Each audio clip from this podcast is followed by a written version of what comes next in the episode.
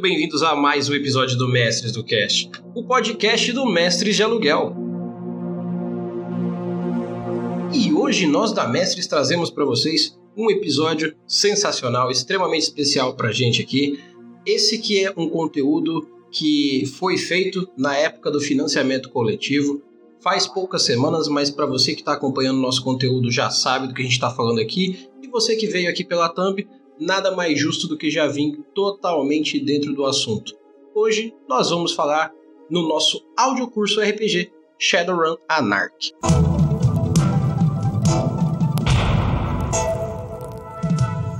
Mas é claro que eu não vou falar sozinho sobre isso. Hoje, indicado pela New Order, veio um mestre sensacional para fazer um grande papo com a gente aqui. Um papo que ele vai deixar você totalmente a par. Você que participou do financiamento coletivo vai sair daqui sabendo jogar, mestrar e fazer a sua ficha. E para você que quer garantir o seu logo quando abrir para venda, esse é o episódio para que você já saia daqui sabendo de tudo que você vai ter dentro desse sistema sensacional. Que, como a gente fala dentro do episódio, não é uma versão do Shadowrun, é Shadowrun Anarch. É um sistema especial para você que gosta de narrativa, gosta de cyberpunk, gosta do futurista, mas não deixa de lado aquele bom e velho dragão. E galera, antes de começar aqui, já lembrando vocês, ouçam o nosso episódio número 100, onde nós falamos da promoção que vai acontecer até o dia 31 de novembro, onde nós vamos, caso batendo a meta que nós falamos lá no episódio, vamos sortear um chamado de Cthulhu versão física oficial para todos os nossos ouvintes. Então, ouça o episódio número 100, saiba do que eu estou falando, veja lá o link no post e participe você também. E claro, não deixem de mandar um e-mail de vocês falando o que, vocês estão achando do nosso trabalho aqui na Mestres, seja nas nossas lives, seja no nosso podcast aqui. É só mandar um e-mail para mestresdocast@gmail.com. E claro, acompanhe as redes sociais porque é lá que vocês sabem tudo que nós estamos fazendo aqui, beleza? Não deixe de ver nosso canal na Twitch, nosso canal no YouTube que agora está com as lives e a nossa Facebook Gaming. Acompanhe a gente onde você for, vocês vão ter RPG pra caramba. E lembrando que agora nós fazemos lives três vezes na semana. Toda segunda, quarta e sexta, às 8 da noite. Você pode entrar em qualquer uma dessas plataformas nossas que vocês vão encontrar a gente lá. Ou mestrando RPG, ou falando sobre RPG, ou fazendo os nossos podcasts ao vivo, ou até jogando Magic com vocês aí, beleza? Vocês que gostam de Magic the Gathering, vão ter esse conteúdo a mais aí, porque a gente gosta bastante e a gente vai trazer conteúdo bem legal em cima disso também, beleza? Então hoje com vocês eu vou começar aqui com o mestre Luiz, ele que vai estar tá trazendo pra gente esse sistema sensacional e nos ensinando, incluindo a mim, como utilizar da melhor forma esse sistema que é uma versão, é, por um lado, melhorada, por outra, simplesmente mais facilitadora e por um terceiro ponto até mais dinâmica voltada para narrativa. Mestre Luiz, por gentileza, muito boa noite. Pô, boa noite aí, ou bom dia, ou boa tarde para quem estiver escutando depois. Um grande salve para todos vocês. Como ele falou, meu nome é Luiz Felipe Bruno. Eu tô há algum tempo aí jogando RPG na vida, felizmente, muito feliz por isso. e eu faço parte do grupo de mestres da New Order. Eu escrevo para o blog Mais Mil Dados e faço parte do coletivo de RPG Cocar. Então, se vocês quiserem, depois eu vou colocar minhas redes, conhecer meu trabalho. A gente sempre está produzindo alguma coisa de boa por aí. E estamos aqui hoje para falar sobre Shadowrun Anarchy, que é um sistema fantástico. Que, engraçado, eu não diria nem que ele é, é, uma versão melhorada, nem uma versão simples, mas uma versão diferente de jogar Shadowrun. Sim. Né, com uma nova proposta, uma nova roupagem, que a gente vai discutir mais sobre isso daqui a pouquinho. Vamos começar assim, mestre Luiz. Primeiro, Shadowrun Anarchy. É Shadowrun? Vamos lá. Legal você fazer essa pergunta, porque alguns dias na, na comunidade eu estava ouvindo uma conversa de que Shadowrun é, era um suplemento para Shadowrun quinta edição, ou ele era um Shadowrun 5.5, alguma coisa assim. E não é bem isso. É, eu vi essa pergunta. Eu vi essa pergunta, por isso que eu levantei ela ah, agora. É, acontece essas coisas assim de vez em quando. E não é assim, Shadowrun Anarchy, ele é Shadowrun, ele se passa no universo de Shadowrun, com os personagens canônicos, com histórico e tudo mais. Só que o sistema de Anarchy é uma forma diferente de se jogar Shadowrun. E que não pode ser resumido apenas no Shadowrun com regras mais simples. O regras simplificadas do Anarchy, ele é, é na verdade, uma forma uma forma não direta, tá? N não é, é, diretamente por. É, vou, vou, reformular. É diretamente por causa do, da proposta do sistema que é mais voltado a uma valorização da narrativa, da construção da narrativa e que se dá pela por cada um dos jogadores, por cada uma das pessoas que compõem a mesa e não apenas o mestre. Então as regras serem mais simples, mais dinâmicas é justamente para poder aumentar o valor da narrativa e menos o peso das mecânicas complexas, simulacionistas, que é um clássico de outros jogos da, de Shadowrun, né, que, das outras edições. Se a gente pega o Shadowrun quinta edição, por exemplo, a gente vê que ele tem uma carga simulacionista muito interessante. E é um livro muito detalhado. E, às vezes até eu costumo mostrar em stream o meu livro de Shadowrun, na quinta edição, ele é todo marcado, porque é muita nuancezinha, cara, de regra. Eu gosto, eu gosto de mostrar porque a galera fica é, ficar empolgado. Olha o livro dele, caramba! Mas na verdade é porque tem muita nuance. Não, e assim, se parar para colocar em situação, para quem já tem experiência com RPGs dessa forma mais é, voltadas a, a, grupos de regras, como o próprio D&D, como o Shadowrun, como GURPS, é para ser dessa forma. Até a gente bateu um papo na sexta aqui com o tio Nitro falando sobre os focos do RPG. Muito bom. E esse foco é exatamente você ter o simulacionismo tão entranhado na, na, na forma de jogar que realmente você vai ser mais voltado a olhar para números, a olhar para quando a sua arma cai, você pode fazer um teste para pegá-la no meio do caminho. Essa já é a premissa do Shadowrun tradicional, né? Então é, é o jeito que ele veio a ser. Que é uma coisa interessante, né? Não é que as regras são deixadas de lado no, no Anakin. Não é, não é bem isso. Mas sabe aquela hora que você pensa, poxa, mas e se nessa hora, na verdade, eu jogasse uma granada ali dentro e talvez ela não apenas explodisse, ela fizesse um outro efeito? E daí, de repente, você tem uma ideia muito boa, mas de repente, por causa do simulacionismo, a tua ideia não casa muito bem. Cara, obviamente você uhum. consegue fazer isso tranquilamente em Shadowrun, é, quinta edição, se você tem um certo é, uma certa liberdade para poder lidar com as regras e tudo mais. Só que a função do Anarchy é deixe as tuas ideias mais loucas virarem realidade na mesa. Vamos construir uma história que seja divertida Exato. por meio da colaboração, sabe? Sem se preocupar tanto com os detalhes. Talvez contar a munição não influencie tanto para que a história seja divertida, por exemplo. Exato, exato. E assim, é, dentro dessa mesma pergunta sobre se Shadowrun é, Anarch é Shadowrun, o, o que, que eu, eu, eu, queria deixar de primeira situação para todo mundo que está assistindo esse, essa live ou ouvindo esse podcast? Primeiro, mudar o foco de um jogo não muda o jogo em si. Ele vai mudar a forma como o, o, o, Luiz explicou de como você vai trabalhar ele.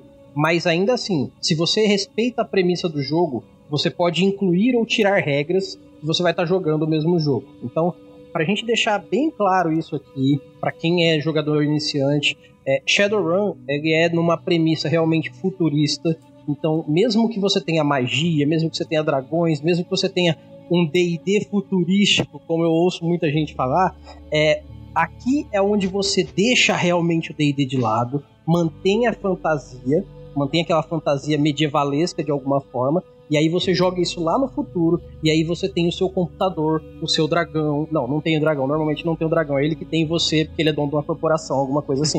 Mas é. o que, o que acontece. É, exatamente. O que acontece de fato é que você respeita a premissa do cyberpunk, coloca aquela fantasia medievalesca junto, e aqui você consegue é, é, usar o RPG com essa temática e com esse fundo de forma mais narrativa. Eu acho que esse é o ponto mais legal de, de tentar lembrar o pessoal, principalmente para quem já joga RPGs dessa forma narrativa, que utiliza muito o. É, não é exatamente como você vai fazer, mas sim o que você vai fazer, né? Inclusive o Shadowpunkers comentou aqui na Twitch, sem contar com o sistema com, sem classes, sim. que é o Shadowrun, ele abre possibilidade para personagens mais únicos. É exatamente essa a proposta. Não sei se é o Lobo Exato. que comentou, né? O Shadowpunk, abraço se for o Lobo. É, e essa é a pegada, é um sistema sem classes, né? Então é um sistema bem modular, você constrói o personagem da maneira que você quiser. Então Ada que tem essa proposta, você também conta as histórias da forma que o teu grupo quiser, né? Porque todo grupo constrói ela junto. Então só para reforçar uma coisa aqui, é, o, o livro de Anarchy ele é um livro completo por si só. Sim. Tu vai ter lá todas as informações para criar personagem, para construir tuas aventuras, construir tuas campanhas. Você vai ter é, ideias lá de personagens. Só que qual o diferencial dele?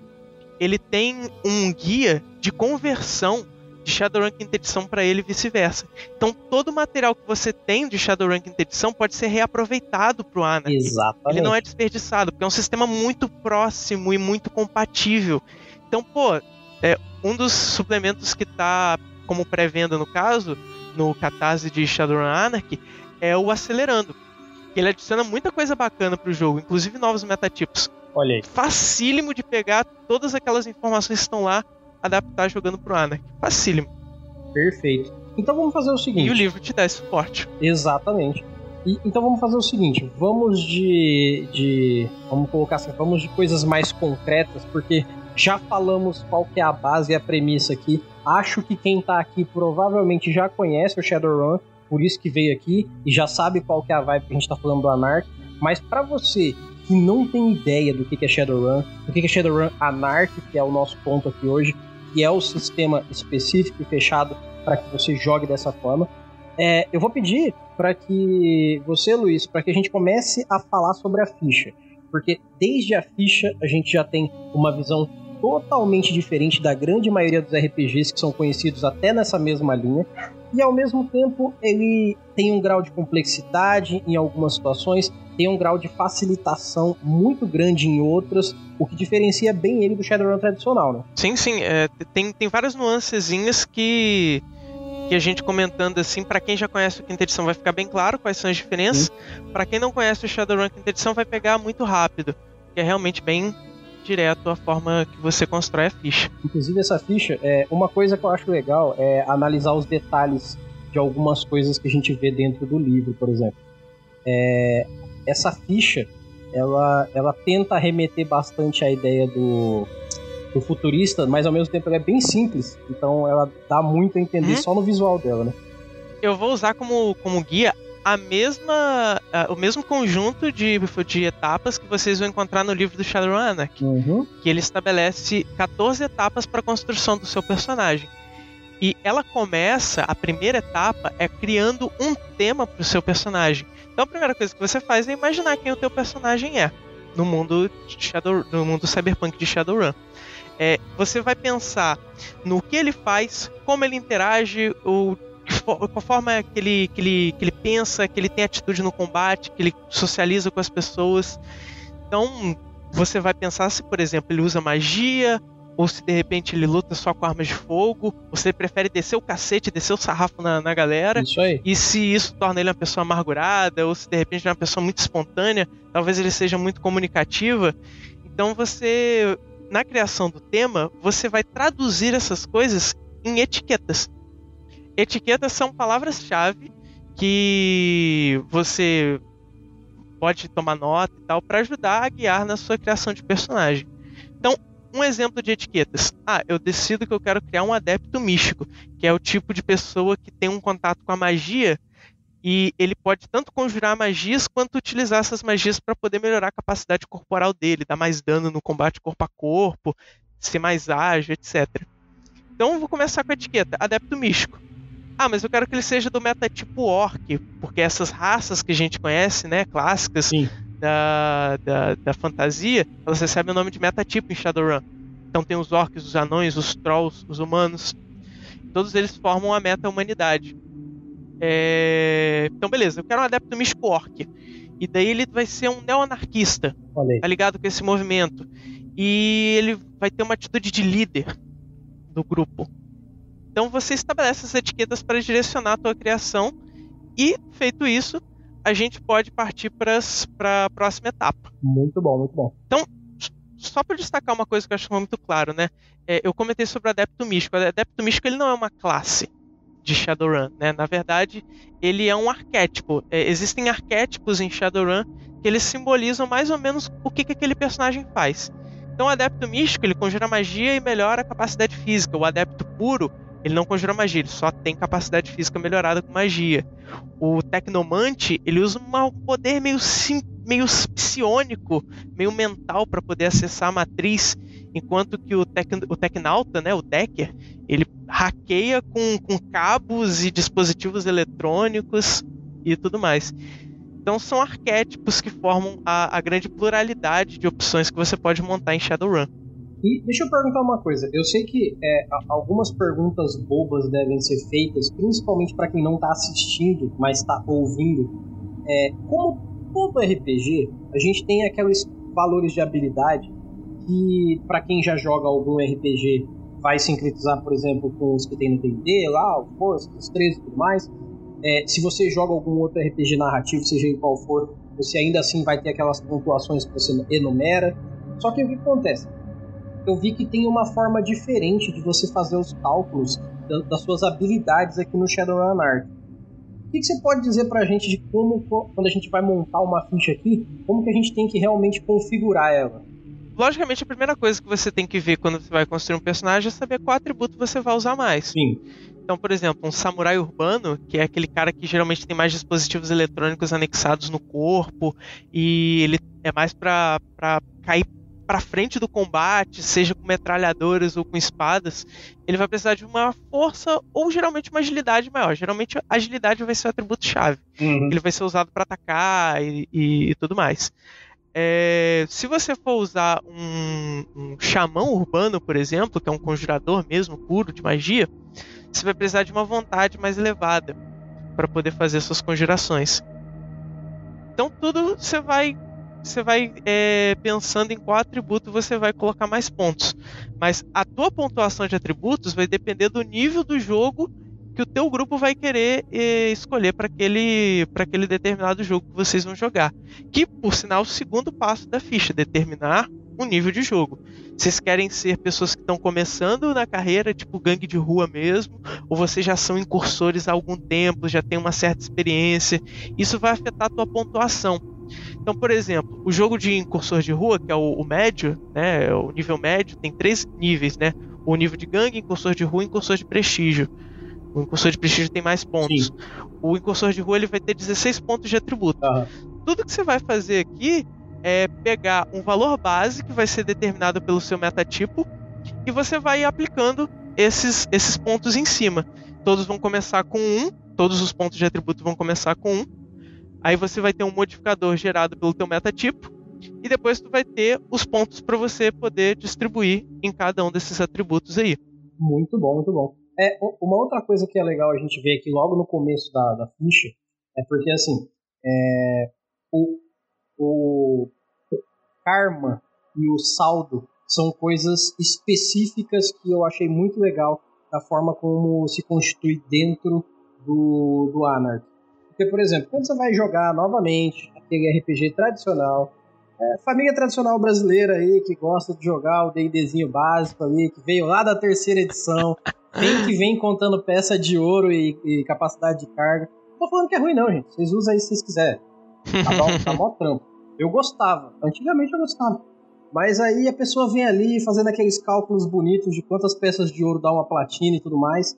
Aqui a gente tem uma parada totalmente diferente em relação à grana e em relação ao tal do karma. Então eu acho que essas duas coisas seriam legal, legais a gente explicar agora também, porque como elas estão no começo da ficha aqui, é bom pro pessoal já entender como é que vem a visão do personagem na construção também, né? Pode ser, pode ser. É, o que acontece é o seguinte: o karma ele é como se fosse uma moeda universal do jogo para para compra de coisas. Uhum. Então, o karma ele é ao mesmo tempo a tua experiência, o dinheiro que você ganha no, depois de uma incursão, ele vai englobar tudo isso. Você gasta karma, você ganha karma executando missões. Você gasta karma é, para comprar armas, para comprar amps, que são melhorias para o seu personagem, né? A gente vai falar sobre elas depois. Você gasta para poder melhorar suas perícias. Então tudo vai ser resumido, condensado em karma, que é uma forma bem simples de você gerenciar seus recursos no jogo. Então ele é como se fosse a tua experiência, mas ele também pode ser o teu dinheiro. E o, o, o que é legal disso aqui também é, é que ao mesmo tempo que você ganha, você perde, então você não tem uma questão de nível em si, você não tem uma questão de dinheiro em si, e ainda assim, é, uma missão pode fazer uma diferença bem grande em relação a, a, a, como você vai se portar numa próxima sessão. Se for um one shot, vai ter uma pegada já um pouco mais focada, mais fechada, mais rápida. Então tudo vem preparado exatamente para aquele momento, para aquelas aventuras curtas, né? Importante isso, né? Porque Shadowrun não, não tem níveis. Uhum. É, ele é um sistema modular num escalonamento que eu, que eu costumo chamar de horizontal, né? Você vai distribuindo diferentes atributos aqui e ali. Ele não é verticalizado. Você não ganha um nível depois do outro. Né? Você vai recebendo pontos e esses pontos você vai atribuindo no que você quiser. Exatamente. E ó, o, o Shadow Punkers perguntou aqui, ó, o sistema de criação de personagens do Anarchy é feito com prioridades igual o da quinta edição? Então, é, não, cara. Não. O sistema de prioridades que vai definir, ah, eu quero prioridade A para dinheiro, B para metatipo, C para. Não existe isso. Ele é bem simples e funciona basicamente com pontos. Quando você escolhe o seu nível de jogo, que é o passo 2 que eu estava explicando, ele te dá uma série de pontos para você distribuir para cada coisa. O nível de jogo de incursor de rua, por exemplo, que é o nível médio, ele vai te dar 16 pontos de atributo, 12 pontos de perícia, 10 pontos para você distribuir nos seus amps. Você pega duas armas, uma distância, uma corpo a corpo, e você pega um equipamento que vai ser uma armadura que você vai escolher no momento apropriado da criação de personagem, quatro itens e dois contatos. Muito bom. E aqui você vê que é, baseado em tudo que é, quem, quem é mais afeiçoado ao, à temática já, já consegue bater isso de olho. Quem está quem tá entrando na dança do cyberpunk já vai pegar isso muito cedo, que é não precisa de muito, não precisa de uma criação sobrenaturalmente grande. Não é a questão da complexidade em si da criação do seu personagem que vai fazer você ter uma experiência legal num cyberpunk e sim a construção de cada dia dele, ou como você coloca ele para se portar numa sessão. Isso é uma coisa bem legal de diferenciar, porque, por exemplo, às vezes quando você vai jogar um RPG mais tradicional, aí, que tem uma, um, um, um trabalho de criação que você vem galgando e vai aperfeiçoando, você cria o personagem no ponto A para saber como ele vai ser durante tantas sessões, ou até no caso, quando tem um sistema de nível, até ele subir de nível. Então, é, existe sempre uma criação pensando na progressividade. Quando você vai jogar já um Cyberpunk, principalmente o Shadowrun, que eu acho muito legal isso dele, é, você já vê que a progressividade ela não é tão necessária, e sim o momento. Porque no momento uma uhum. coisa é grande, mas às vezes deixar ele na mochila por mais três sessões não vai fazer tanta diferença. Fica também aquela questão de economizar. Pô, vou economizar uns pontos aqui para eu pegar aquilo ali daqui a pouco que vai ser muito útil. Sim, sim. É, também tem, tem essa questão de você gerenciar bem seus recursos. Ou então, pô, só tem dois pontos, você podia melhorar essa perícia. Mas será que aquele contato não vai fazer falta? Daí você espera para ver se realmente vai valer a pena você de repente gastar aqueles pontos para pegar um contato extra. Ou para você, em vez de melhorar uma perícia, você pegar um outro equipamento que vai ser super útil para a missão que você vai entrar. Tá vendo? Voz de experiência tá aqui, não é pra toa, não. Mas ó, eu vou perguntar dentro da ficha para você aqui. É, isso eu quero que você deixe bem explicado para as pessoas que estão ouvindo no cast, principalmente, porque quem está vendo a ficha aqui está vendo fácil. A gente tem uma área bem pequena até, falando sobre disposições e perícias.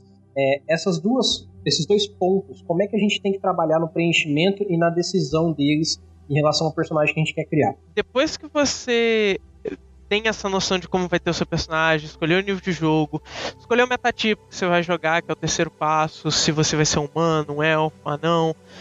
Decidiu se você é o cara que vai usar magia ou, ou você é o cara que, que vai ser esse psionico que acessa a matriz para poder hackear as coisas. Designou ponto de atributo, perícia disposições e lances são deixados lá praticamente para o final do jogo, que é justamente depois que você tem uma dimensão de como o seu personagem vai ficar, de como ele é, de como ele já se formou na tua cabeça, que você escolhe esse tipo de coisa.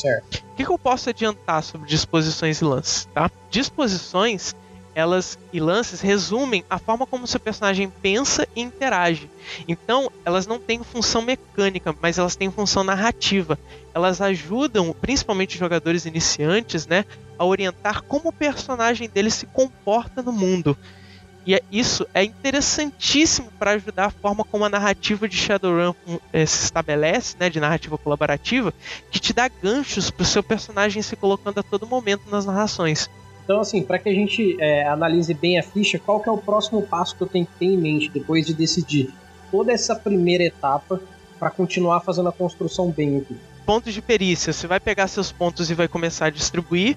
Você pode escolher pegar uma especialização também, que você paga é, os pontinhos lá e você pega uma especialização naquela perícia, que é ter uma, um, um conhecimento muito específico naquele assunto. Então, sei lá, dentro de armas de fogo você tem conhecimento com pistolas e você recebe mais dois dados quando você for fazer rolagem. E junto com falar com, falando de perícia, né, que eu vou falar daqui a pouco sobre como funcionam as rolagens, você também recebe uma perícia de conhecimento. Todos os personagens eles começam com uma perícia de conhecimento, que ela não tem valor. Todas as perícias elas têm uma graduação, né, que você vai atribuindo pontos, então você vai ter, sei lá, armas de fogo 3, pilotagem 4, na verdade, é, a perícia de conhecimento não tem pontos, ela só funciona para servir como ferramenta para fomentar a narrativa. Então, se você tem conhecimento sobre é, procedimentos de segurança, tu vai saber sobre aquilo. Sim. Tu vai poder engatar a narrativa para poder narrar sobre aquilo. Tu vai poder abusar daquilo para poder bolar os planos e conversar com o mestre, com o grupo, o que, que você pode fazer com aquilo. Isso é muito interessante, né? E como funcionam as rolagens, né? Para quem tá acostumado com o mundo das trevas, vampiro, lobisomem, hoje jogou Shadowrun, a essência das rolagens é a mesma. Tu tem um valor, que é o valor que tu tem numa perícia, e tu vai ter um outro valor do teu atributo. Tu soma esses valores, então, sei lá, eu quero fazer um ataque com armas de fogo. Eu vou somar meu 6 da agilidade com meu 3 de armas de fogo. 6 com 3, 9. E daí eu vou somar 9. Como que eu vou usar isso? 9 vai ser a quantidade de dados, que na verdade são D6 que usa em Shadowrun, que você vai juntar e jogar. Então é um sistema de pilha de dados, Sim. tá? E aí você monta essa pilha, joga e o que, que você vai contar como sucesso? 5 e 6. Esse é o número que você quer ver no dado. Você conta os 5 e 6 que você teve nas rolagens e esses vão ser os seus sucessos. Então você teve 6 sucessos, 5 sucessos e por aí você vai contando. Tá? Exatamente toda rolagem em Shadowrun é uma contraposição. Por que, que eu estou falando isso, né? Que, que é importante.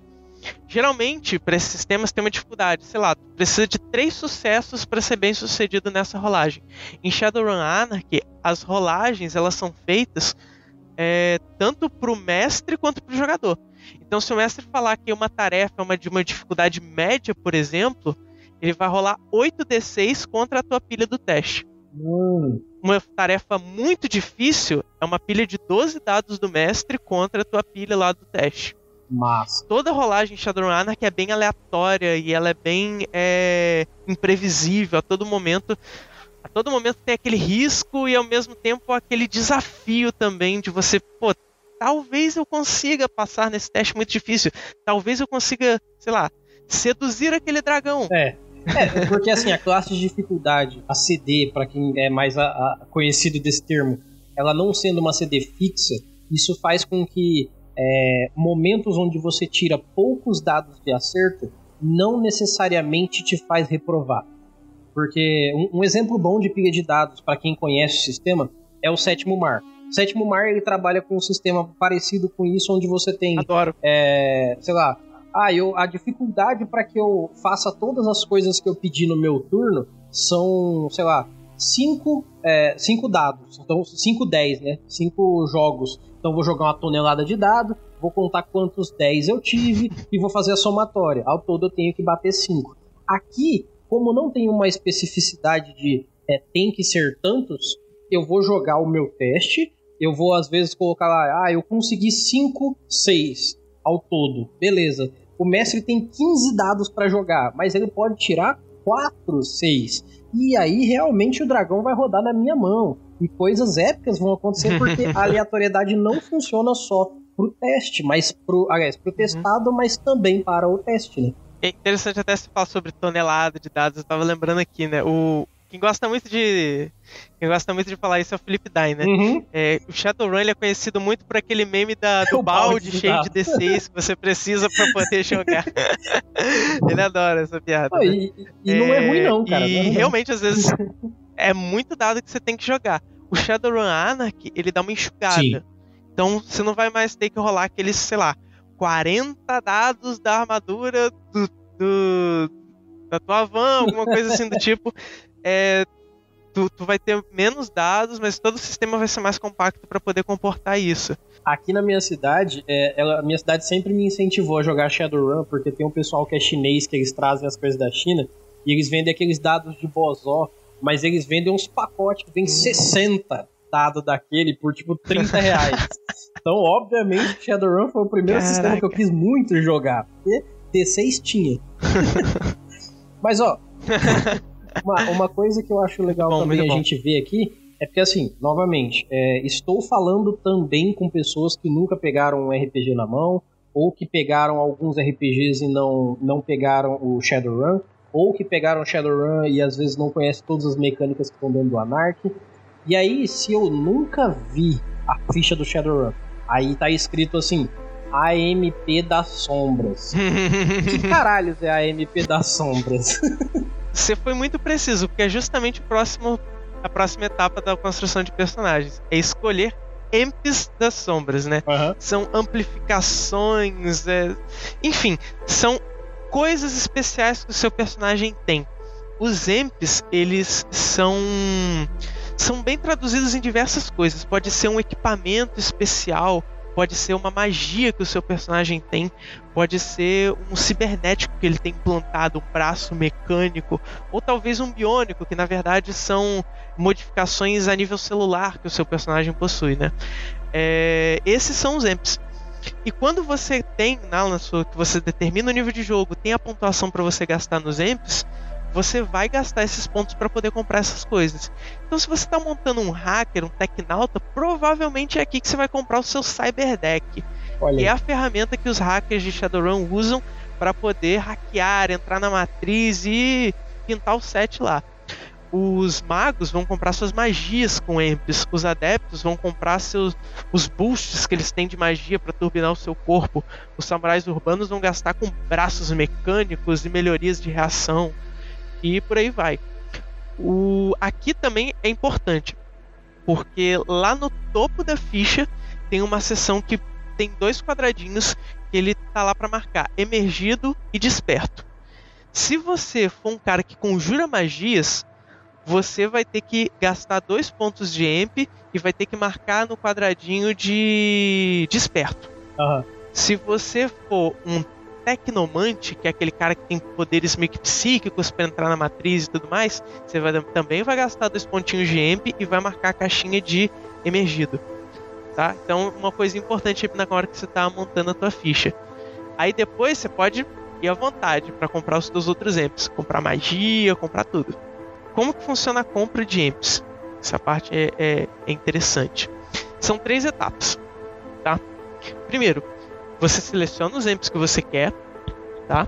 E daí tem os custos para cada um deles. Segundo, você paga pelo efeito que você quer daquele amp. Então você compra o amp e você paga ponto também para receber o efeito do amp. Por exemplo, um braço cibernético, ele te dá o efeito de, pode te dar um efeito de rerolar, é, sei lá, um dado de agilidade em um determinado teste de agilidade. É, isso é um efeito que você não recebe gratuitamente quando você pega o EMP. Você paga pelo EMP, depois tem que pagar pelo efeito. Por que isso?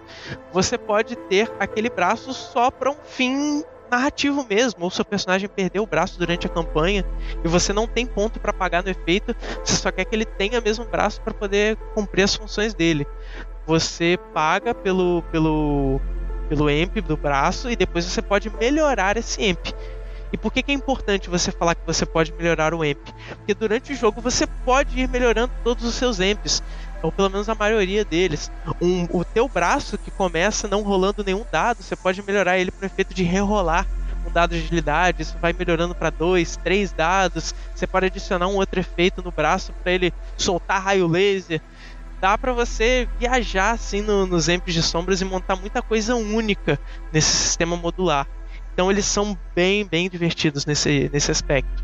Por último, dos EMPs, você vai calcular quanta essência você perde. Esses EMPs, para quem é, não conseguiu é, localizar bem como é que ficaria, cara, é, é você colocar seu automail, para quem conhece Fullmetal Alchemist, é você colocar o seu, sei lá, você colocar um artifício que vai melhorar você, ou só para quem é RPGista velha guarda aí, é você pegar um talento novo. É isso. Você bota um talento novo na sua ficha. Beleza? Só que finge que isso é de um computador e veio de fora. E que vai desde a perna mecânica até a magia que você solta, enfim. Uhum. Sempre são coisas muito únicas. Torna o seu personagem verdadeiramente único. Ó, o, o, o, tem algum outro artifício que a gente tem na ficha que a gente pode falar que vai deixar também o nosso personagem mais único e mais é, integrado à ideia do que a gente quer dele? Tem. A, as qualidades. Ah. Eu vou. Eu, próxima etapa, e que eu vou falar assim que eu concluir que eu, que eu dei gancho falando sobre o que é Sim, sim. essência, né? Sim, sim. É, essência tá logo na parte ali, quase que do meio da ficha, né? Que ele vai perguntar quanto de essência você tem.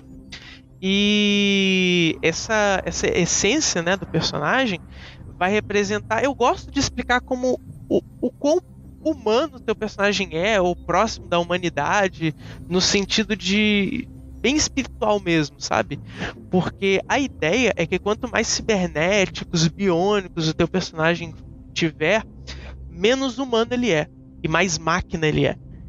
Então é como se ele estivesse pagando com a alma dele por, por tudo aquilo. Isso reflete em duas coisas, tá? Na forma como ele, ele recebe cura. Então, quanto menos essência, menos cura você é capaz de receber. E quando você conjura magia, você também tem uma certa interferência para poder usar magia com, com a perda de essência.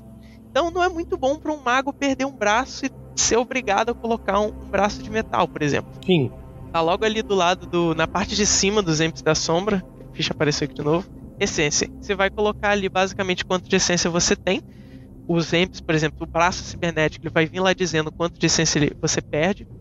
E vai, vai ter também os níveis, uma tabelinha bonitinha no livro dizendo em cada nível quais, quais as consequências da perda de essência. Então, se você tiver essência de menor que 6 e até 5, mais ou menos, se eu não me engano, você tem menos 1 para receber cura e para rolar com magia. E assim, é, se Amps e Essências elas deixam os nossos personagens mais com a cara do que a gente quer configurar deles, e ao mesmo tempo isso é muito é, uma das coisas básicas que, que deixam o Anarch mais com cara de Anarch, o, o que, que a gente pode colocar em situação que é mais parecido com o, o Shadowrun quinta edição, o que a gente mais tem de proximidade com a quinta edição para quem tá vindo de lá para cá jogar. Cara, eu diria que é a forma como as rolagens funcionam, é bem próximo. Porque fora isso, toda mecânica vai ter uma nuance bem diferente, né? Até as, pra- as próprias rolagens tem uma coisa dif- bem diferente, bem única, né? Mas é, eu recomendaria para quem tá vindo da quinta edição não não se atentar com aquela expectativa de que o Anarchy ele ele é o Shadowrun 5 5.5 é o Shadowrun simplificado, não. Ele é um Shadowrun diferente, né? Uma proposta diferente. Ele tem várias mecânicas que é, anunciam essa pegada diferente que ele tem. Vamos fazer o seguinte, vamos continuar pela ficha então. É, qual que é o próximo passo que a gente Vamos lá. que a gente tem que ter aqui pra gente conseguir concluir nossa ficha? Só para fechar sobre amps. Você vai colocar num Sim. quadradinho que tem do lado do- das opções de amps, tem um, tipo uma bolinha do lado da, da caixinha de amps. Tu vai colocar lá quantos pontos você gastou naquele amp.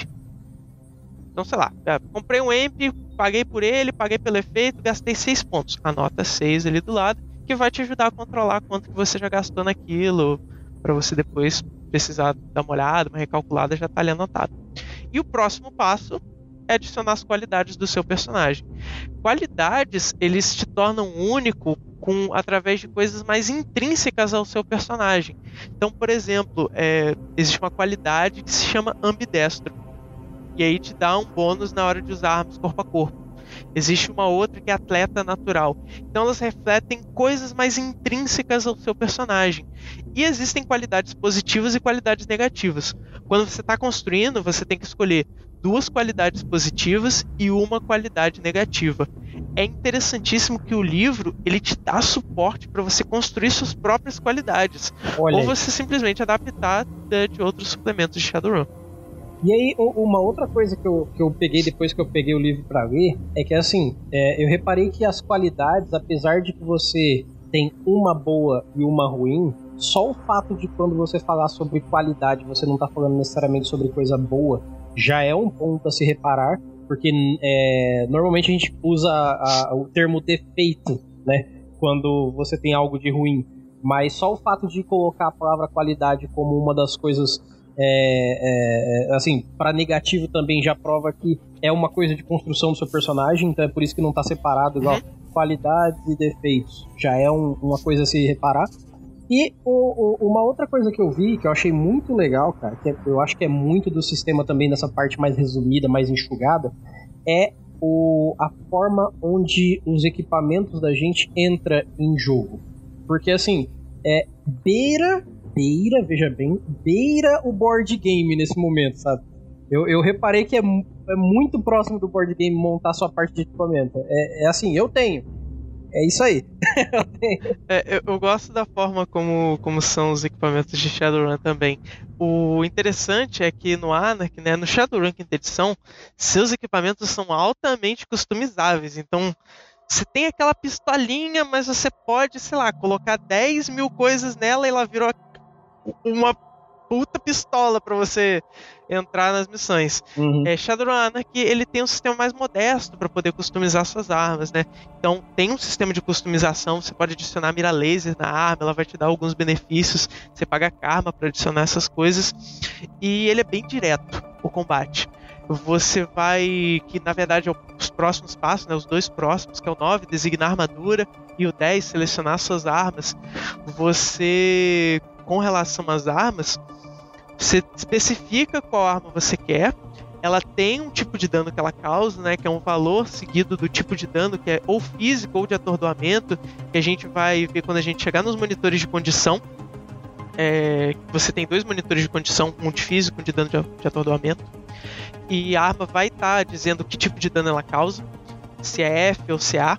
Uhum. E ela vai dizer também a distância como funciona ela a distância. Uma pistola, por exemplo, tem três níveis de distância em Shadowrun né?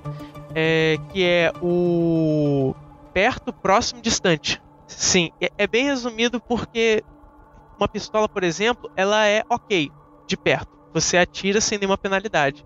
A distância, ela tem menos dois. E mais distante do que isso, você não consegue atirar com ela.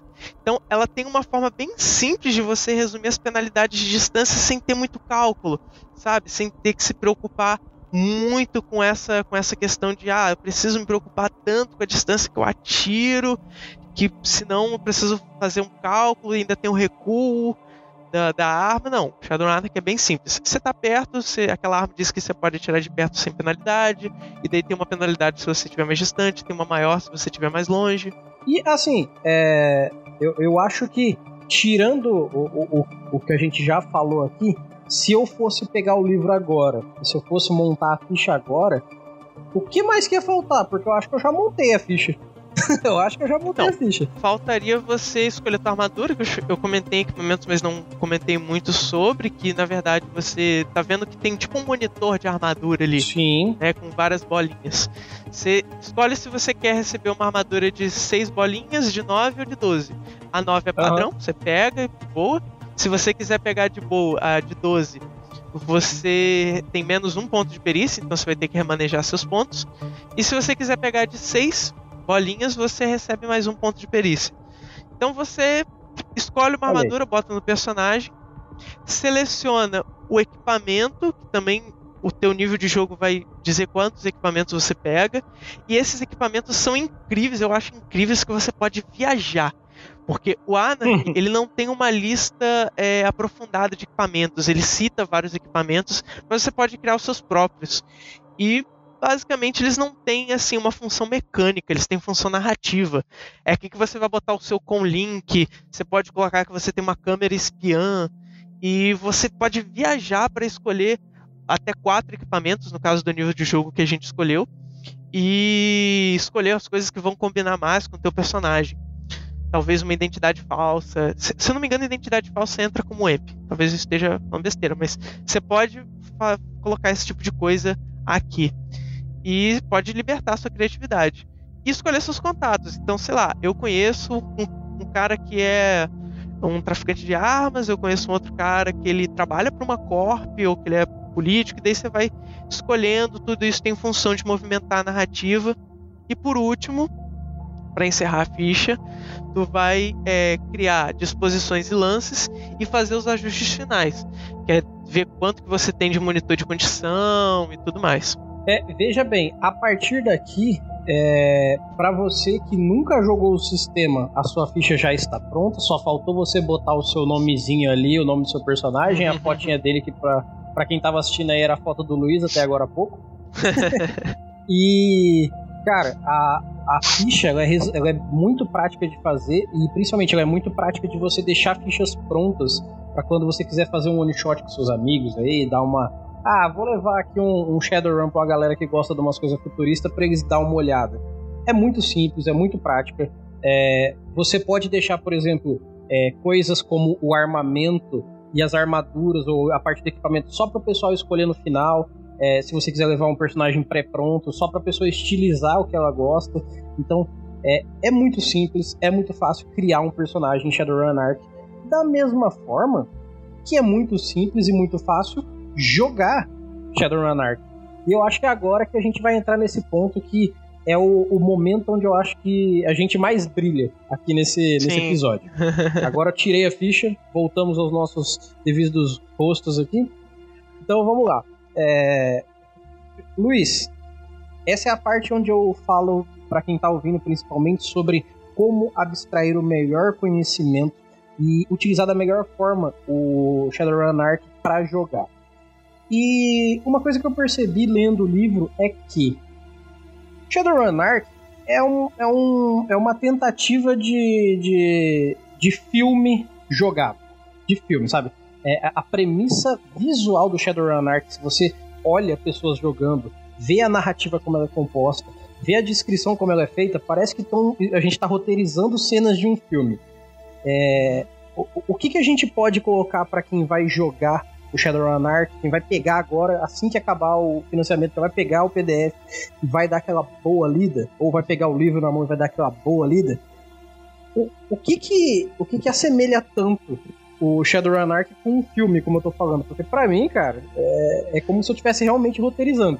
Uma coisa que eu gosto muito, e eu gosto muito dessa parte de falar como joga, porque eu tenho um gancho para aprofundar mais em tudo aquilo da criação de personagem que eu não, não, não falei ainda né? Uhum. Que essa parte, por exemplo, de, de cinematográfico e tudo mais, eu diria que é importante pela liberdade que dá de criação, né, a todo mundo e de elaborar cenas mesmo fantásticas, né?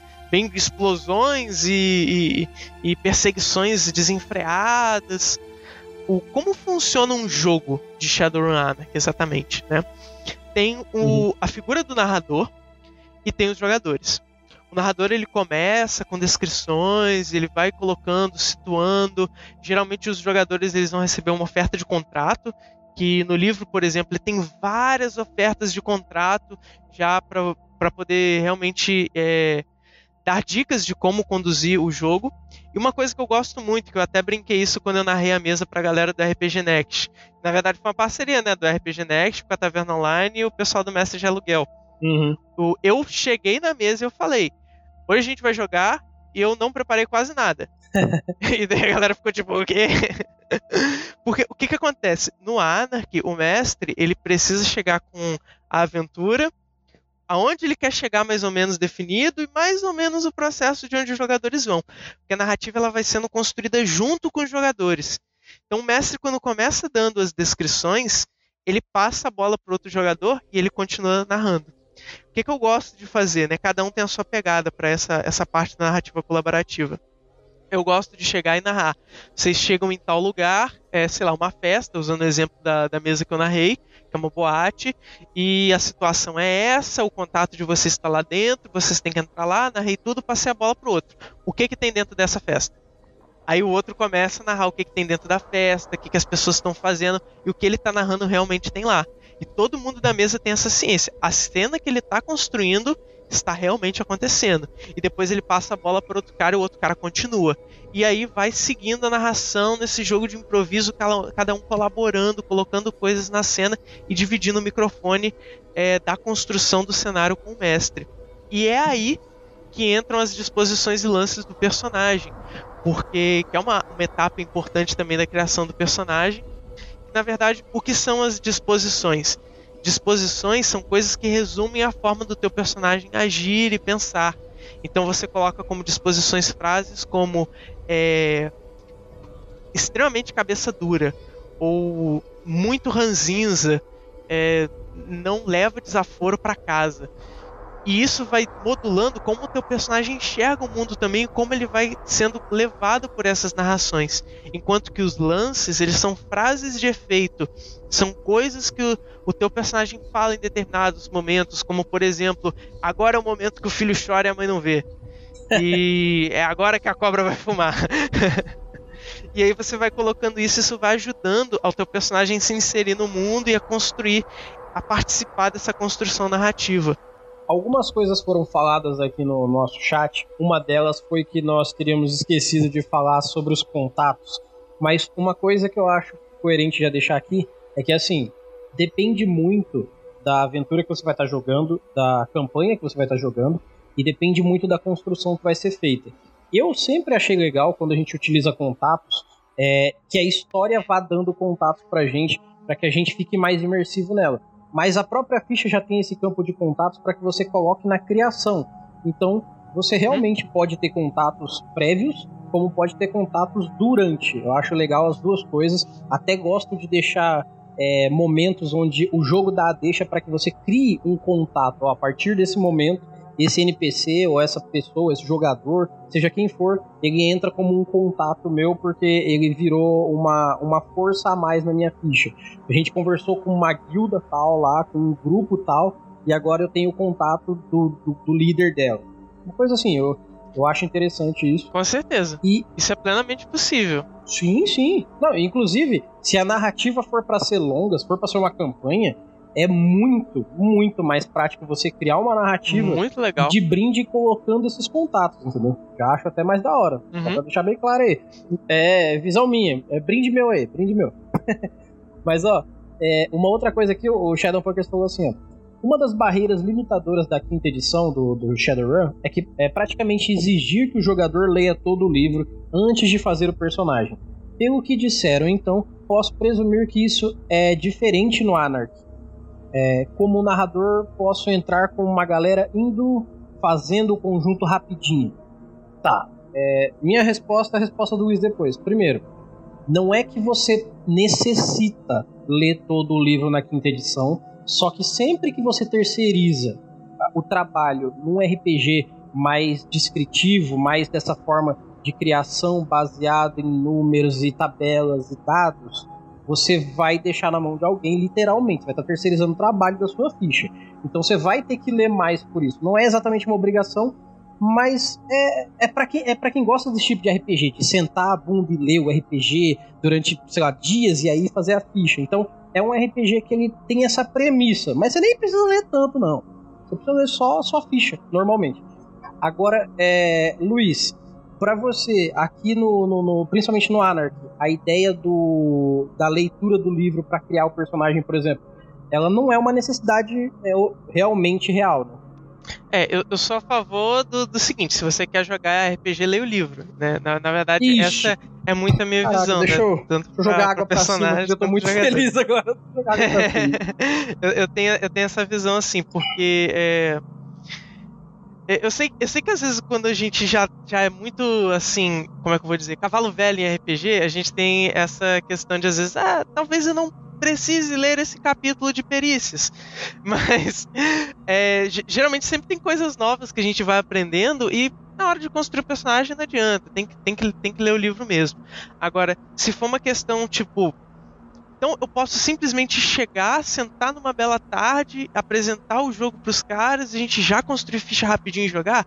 Pode. É tranquilíssimo Sim. você ensinar para alguém Shadowrun Anarchy. E no próprio livro básico tem 30 ou mais de 30 fichas já prontas para você simplesmente escolher uma e jogar.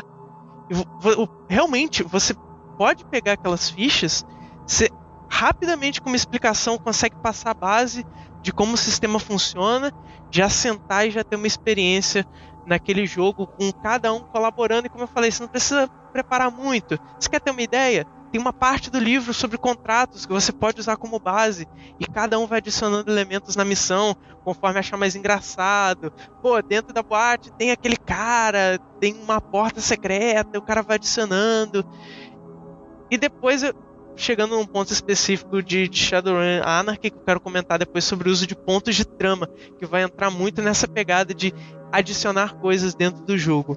É, então, eu ia levantar agora essa situação, porque assim, quando eu falo que o Shadowrun Anarchy ele é como se você estivesse descrevendo um filme, é mais ou menos na junção da sua ficha com esses pontos narrativos que eu vejo que realmente a coisa virou um filme, porque a descrição visual e a forma com que o jogo vai rolar é muito cinematográfica mesmo. É, uhum. Como que a gente pode explicar da melhor forma para quem vai jogar como que esses pontos funcionam? Vamos lá. Primeiro, é, para ser mais específico, existem dois recursos a se gerenciar durante um jogo de Shadowrun Anarchy, que são os pontos de trunfo e os pontos de trama. E é importante fazer uma diferenciação deles, tá? Pontos uhum. de trunfo são um atributo que você tem na tua ficha. Eles representam a tua sorte. É, quando você está selecionando teus amps de sombra, o que sobra dos teus amps vai para o teu trunfo, que começa em 1 um, e daí você vai é, aumentando esse atributo. Você gasta trunfo, você pode gastar trunfo durante a, a sessão de jogo. O, o, Carlos Flut falou uma coisa muito boa que eu adoro usar agora para poder explicar como funciona trunfo. Você gasta trunfo quando você quer que algo necessariamente dê certo. Então, eu estou gastando uhum. um ponto de trunfo aqui e estou rerolando todos os meus dados fracassados nessa rolagem. Ou então, eu estou gastando trunfo antes da rolagem e durante a minha rolagem eu quero que o sucesso seja contado em 4, 5 e 6 no dado. Ao invés de que geralmente é só 5 e 6. Então você vai usar o trunfo quando você quer que algo dê muito certo. O ponto de trama é diferente. Ele é um recurso que você gerencia para adicionar elementos à história. E aqui eu tenho que fazer algumas ressalvas, tá? Primeiro, como que funciona? Você, todos os jogadores começam com três pontos de trama e o mestre começa com um ponto de trama para cada jogador da mesa. Tá? É, a qualquer momento, alguém pode gastar um ponto de trama. E quando ele faz isso, ele cria uma reviravolta na história. Então, lembra que eu falei que você vai passando a bola e os jogadores eles vão adicionando elementos e vão narrando? Quando eles querem adicionar algo muito específico, algo que cria uma reviravolta, algo grande, você gasta um ponto de trama. Então você narrar o que tem na boate não é muito relevante, mas de repente do nada você colocar que dentro da boate uh, você encontra uh, alguém super importante que vai interferir na, na, na, campanha ou que de repente você faz aquela bola de fogo não pegar ou que de repente você coloca que alguma coisa acontece e impede a, o que os reforços inimigos cheguem, aí você gasta um ponto de trama. Você cria uma reviravolta no enredo. E aí, essa que é a mágica do negócio. Quando o jogador ele gasta um ponto de trama, esse ponto vai pro mestre. E daí o mestre ele também Exato. pode ir usando pontos de trama para não para poder é, é, é, para poder, perdão, para poder criar complicações também nas vezes dos outros jogadores. Isso é interessante. Porque cada um vai jogando Sim. uma vez, cada um vai respeitando sua vez, e você pode gastar um ponto de trama para entrar na vez do outro, ou então outras utilidades do ponto de trama, para você entrar na frente de um golpe que vai acertar um aliado, para você aumentar o seu movimento, para você fazer uma pequena cura, seu personagem conseguir continuar de pé, ou uma coisa que eu gosto pra caramba, você gastar um ponto de trama para adicionar o dado de falha em uma rolagem qualquer, seja sua ou de um NPC. E o que é o dado de falha? O dado de falha é uma mecânica de Shadowrun Anarchy que, além da tua rolagem padrão, você adiciona mais um D6. Se você tirar 5 ou 6 nesse dado, que seria considerado um sucesso, algo muito bom vai acontecer. Você conta aquele sucesso e algo muito bom vai acontecer nessa rolagem. Agora, se você tirar um, algo muito, muito ruim vai acontecer e se prepara. Isso é muito Exato. bacana, porque pô, você tá numa situação complicada de combate, de ser um dado de falha. Mesmo que os sucessos que você tenha não sejam suficientes para poder ultrapassar a defesa do cara, algo muito bom vai acontecer. E daí eu gosto de narrar que, o, que o, o golpe pega, que alguma coisa acontece, o cara perde equilíbrio. Agora, se tirar um. Segura, segura. o legal é para se divertir mesmo, né? Para criar uma complicação e o grupo se divertir e rir. A Lucy tá até comentando no, no chat da Twitch, foi muito massa a partida. Que realmente, realmente o pessoal usou muito ponto de trama. Eu gastei, eu guardei muito ponto de trama para poder usar contra os jogadores. Ficou uma reviravolta bem atrás da outra, assim, na parte final do jogo. É, o, o, eu, quando eu vi o jogo, uma das coisas que eu. que, novamente, é, é, eu sei que eu estou sendo redundante nesse ponto, é, é a forma com que a descrição transforma a cena numa coisa muito bonita.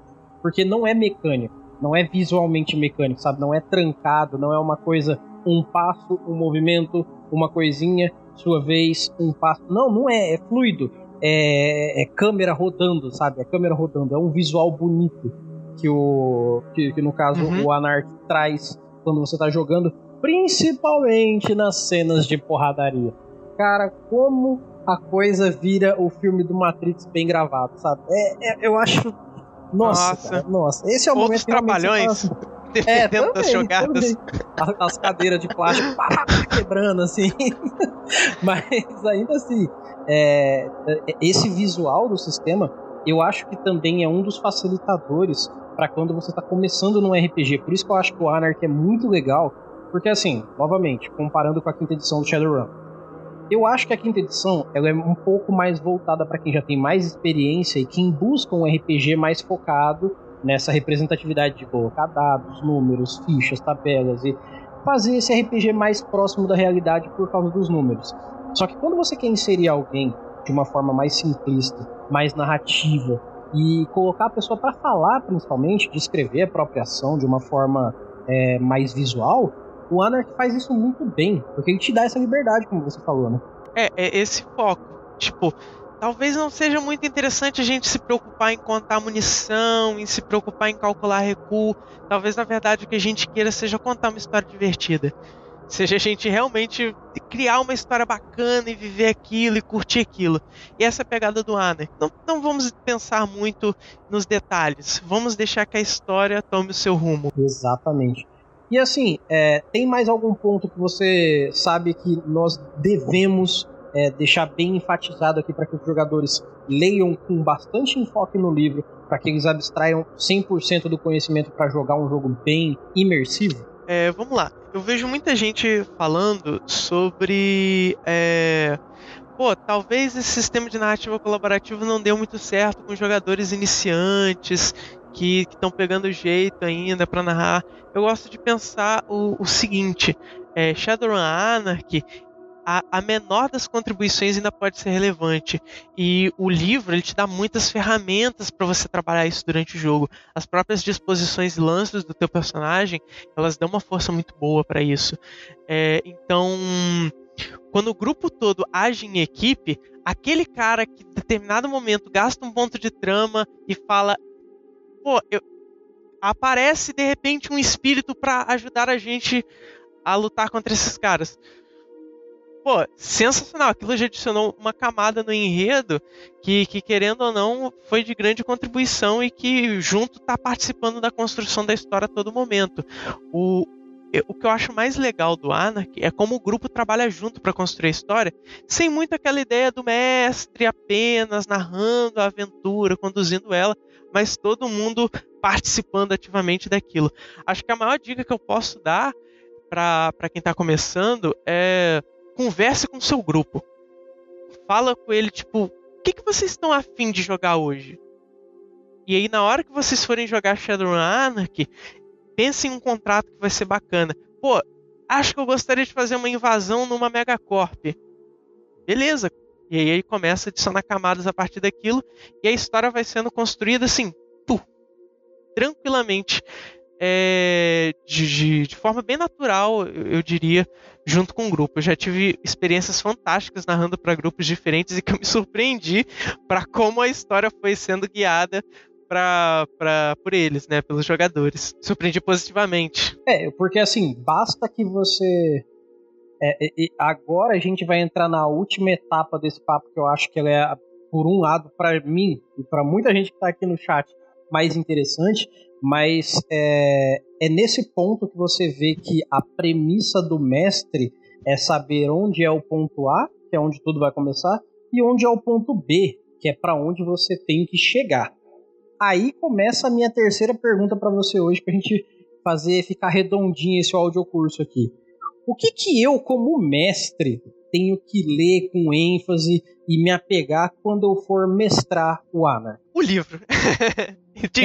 Vamos ser, o livro, ser por favor. Bem, bem diretos, né? O livro, né? Sim. É, realmente, o livro de Shadowrun ele tem é, um capítulo inteiro só para poder orientar mestre, jogador, para falar sobre. Ele não tem um capítulo falado ali, capítulo do mestre. Ele tem um capítulo para falar sobre como funciona a narrativa colaborativa e sobre ideias para você implementar, passar o microfone, a, as outras pessoas irem complementando as ideias de cada um. Que a pegada do, do Anarch é essa, né? É bem anárquico mesmo. É, cada um participando da, daquilo. E, e, e o, o, que mais eu posso é, acrescentar nesse, nesse sentido é que padrão. Seja um mestre que respeita os seus jogadores, que respeita a opinião dos seus jogadores, e o livro ele trabalha de uma forma muito legal. Quando o cara ele adiciona um negócio numa, numa cena, o mestre ele fala sim e. Ele uhum. aceita aquela ideia do jogador ele vai colocando coisas. Tem grupos que eu gostava muito de que esse sim e viesse com uma rolagem de dados. Por exemplo, que pô, adiciona tal coisa, tal elemento, beleza, é, rola um, um hackear aí para ver se você consegue adicionar esse elemento tecnológico que você disse, tipo, o cara queria acionar uma iluminação para acender e era um combate num lugar fechado, né, escuro, ele queria acender uma iluminação abandonada, hackeando aquele dispositivo, iluminando a cara do, dos inimigos para tirar o foco deles e eles terem uma penalidade. Beleza, rola um hackear aí para ver se você consegue. O elemento tá lá. É, então, sempre tente ser bem sincero com, com, com o pessoal da mesa, bem é, respeitoso com todos da mesa, respeitar a opinião do, dos jogadores para acrescentar na mesa e não seja babaca. É, isso daí oh, acho que é o padrão para levar para a vida, né? Não seja uma pessoa babaca. Essa é a dica de mestre para pra tudo. tudo pra para tudo. tudo.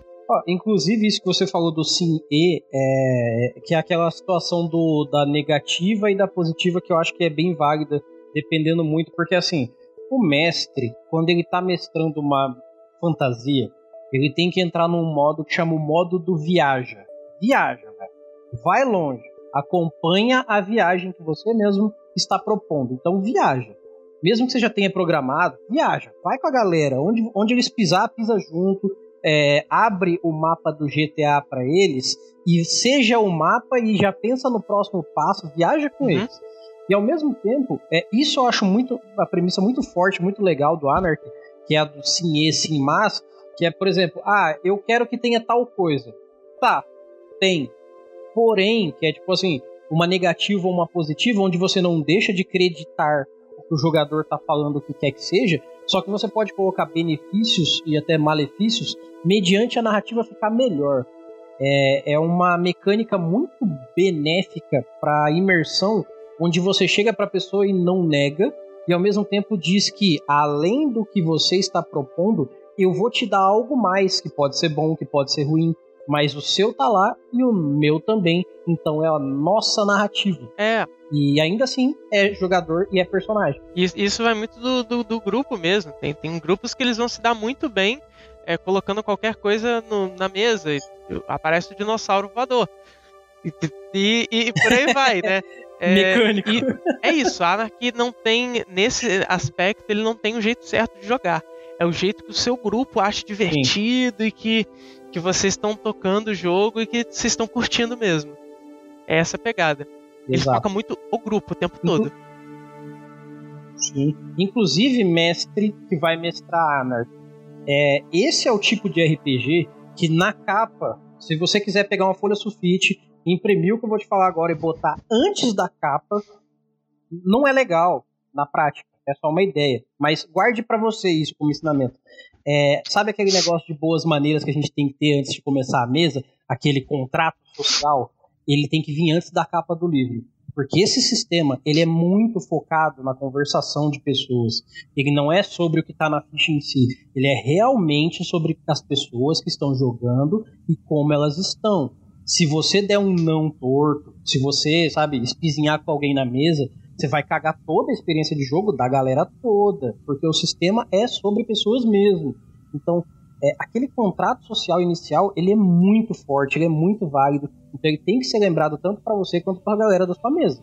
Você tocou num, num ponto que eu adoro, assim, que a gente tá vivendo num período que a gente tem que destacar muito isso, né? O quão importante é a gente construir espaços cada vez mais seguros, onde as pessoas se sintam realmente confortáveis de estar tá lá e que, que sejam realmente prazerosos pra gente curtir, né? A gente tá falando de um hobby que, com certeza, quem, quem deve estar tá ouvindo isso ou, ou, gosta pra caramba de RPG mesmo, né? Que, que é uma comunidade bem ativa, ou tá querendo conhecer porque Sim. achou legal a ideia e tal. Gente, é, foquem nisso, né? Vamos construir ambientes mais seguros cada vez mais, é, recebendo bem as pessoas, sua diversidade. O, a gente está falando de um jogo cyberpunk, né? Onde os temas distópicos eles são tocados a todo momento, mas ao mesmo tempo a questão da diversidade também é tocada a todo momento.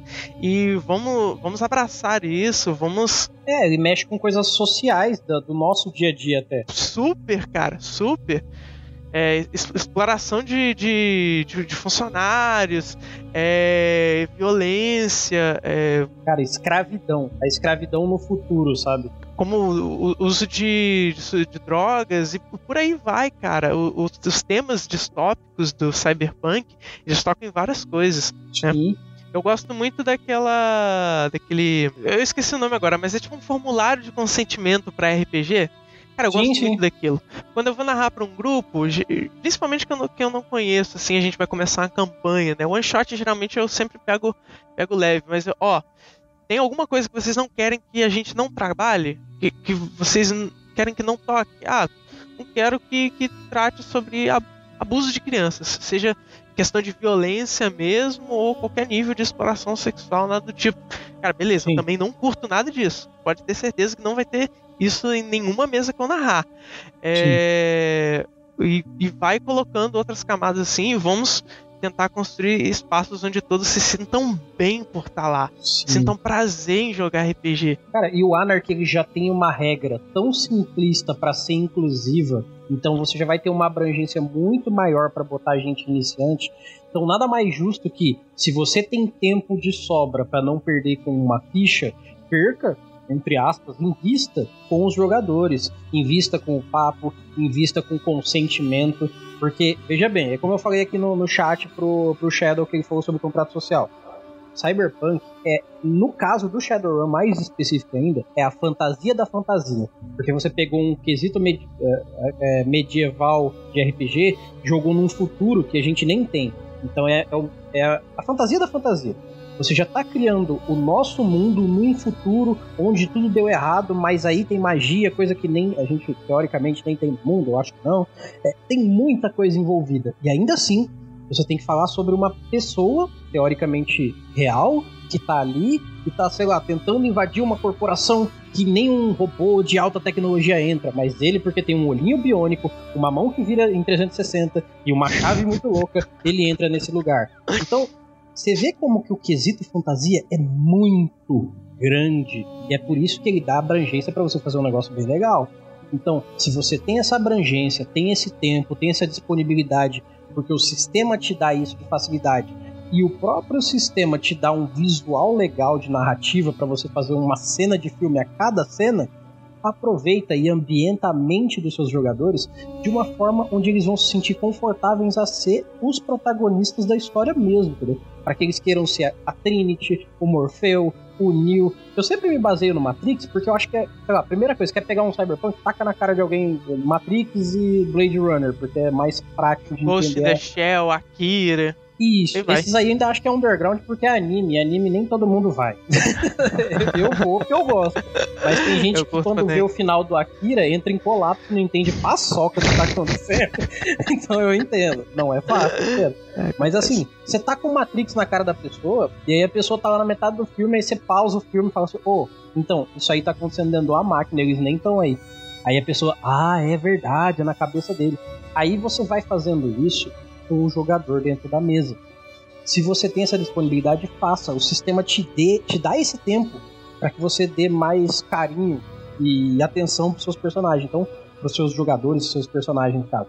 Então faça isso. Crie uma narrativa bem imersiva e crie principalmente uma narrativa que você possa viajar na maionese junto com o jogador e fazer disso épico, sabe? Um épico futurista with lasers e dinossauros voadores mecânicos. E não seja babaca! Isso, isso. Não seja babaca nesse RPG, não seja babaca em nenhum RPG, não seja babaca. Se a pessoa tipo, falar assim, ah, mas Erli, eu tô com preguiça de ler o livro. Também não precisa ser escroto e falar assim, irmão, você não lê o livro, você não vai jogar. Não, também não precisa ser assim.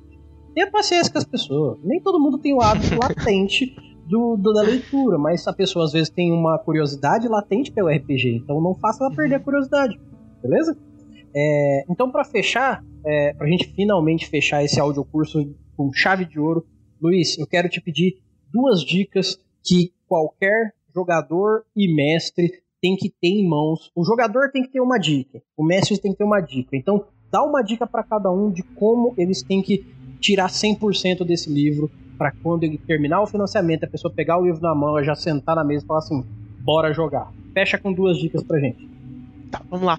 Eu vou dar duas dicas que vão servir não só pro Anarchy, mas para tudo que vocês fizerem, tá? É, geralmente, não, não vou falar geralmente, né? É, mas muitas vezes eu já vi pessoas é, endeusando o, o RPG naquela forma tipo preparação, roteiro cinematográfico, é, criar o roteiro de um filme de Hollywood. Cara, não. Sente numa mesa com seus amigos, pense em algo divertido e cai dentro. Isso que é RPG, cara. É, não se preocupe tanto com, com os detalhes. Né? É, é, daí que vão nascer as campanhas mais épicas, quando o grupo realmente está realmente preocupado em construir algo legal e se divertir. E o segundo, não seja babaca. Nossa. Acho que é extremamente importante. Acho que essas são duas dicas assim que vocês podem levar para qualquer RPG que, que vocês forem narrar, jogar pra vida. E inclusive eu vou adicionar essa segunda dica dele. Não é sobre como você acha que as pessoas são babacas com você. É como você não vai ser babaca com os outros. Porque não é porque na sua vida você está acostumado a tomar paulada que para as outras pessoas a paulada não vai ser dolorosa. Ah, não, mas no meu círculo de amigos aqui a gente baixa o nível e ninguém fica reclamando. Você começou a frase do jeito certo. No seu círculo de amigos. Você já, você já disse, não fui eu que disse. Foi você. Se na sua vida você tem esse costume de dar umas babaqueadas, beleza. Não faz isso com RPG, cara. RPG é muito mais do que isso. Então, galera, eu vou agradecer a todo mundo que está aqui até agora, vou agradecer a todo mundo que está ouvindo isso aqui no podcast. Eu realmente fico muito feliz com a participação New Order. Se você quiser conhecer mais se um pouco sobre o meu trabalho, vou deixar meu link tri se vocês estão no, gostando, no chat. Aqui. E se é, eu escrevi recentemente lá no blog uma resenha sobre Shadowrun Anarchy. Por causa você da pode estar conferindo. Não deixe de se inscrever aqui na Twitch. Tanto o que a gente falou quanto outras percepções minhas sobre o sistema. E também tem links para o bate-papo que eu tive no canal das Ecos, junto com o Felipe Dain e o Carlos Lute sobre o sistema.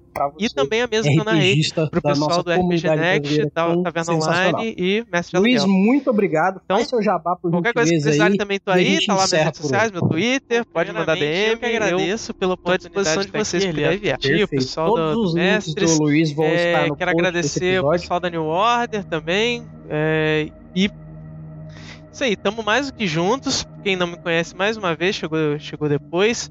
Meu nome é Luiz Felipe Bruno, tá? Eu faço parte do, de um coletivo de RPG chamado Cocar. Eu escrevo para um blog chamado Mais de Mil Dados. E se você quiser conhecer mais ele sobre. É de... Desculpa, ele é de Shadowrun? é mais de mil dados. Mais de mil dados, né? Tô usando um balde. então, não deixem de apoiar a gente lá no, no PicPay Assinaturas e no Padrim. Não deixe de ver o, os contatos do Mestre Luiz aqui para todo o trabalho que ele executa.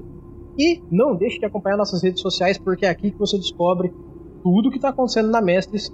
E é claro, gente, eu sei que esse episódio está saindo no futuro onde já aconteceu, mas se já está aberta a loja, garanta já os seus produtos mestres de aluguel porque camisetas, carecas, bolsas, máscaras, porque a pandemia não acabou. Bando de maluco que estiver ouvindo isso aqui não tá usando máscara. Gente, pelo amor de Deus, se cuida. Se você estiver morto, não tem RPG. Então vamos. Mas galera, eu agradeço pela atenção de todos. Espero que esse papo tenha trazido muita informação e melhore os seus próximos RPGs, principalmente porque é o RPG novidade, então você já vai poder sentar o quanto antes para jogar o seu Anark. No mais, eu agradeço a todos. Meu nome é Erli e eu vou estar aqui esperando por vocês. A gente se vê nos nossos próximos episódios e até mais, galera!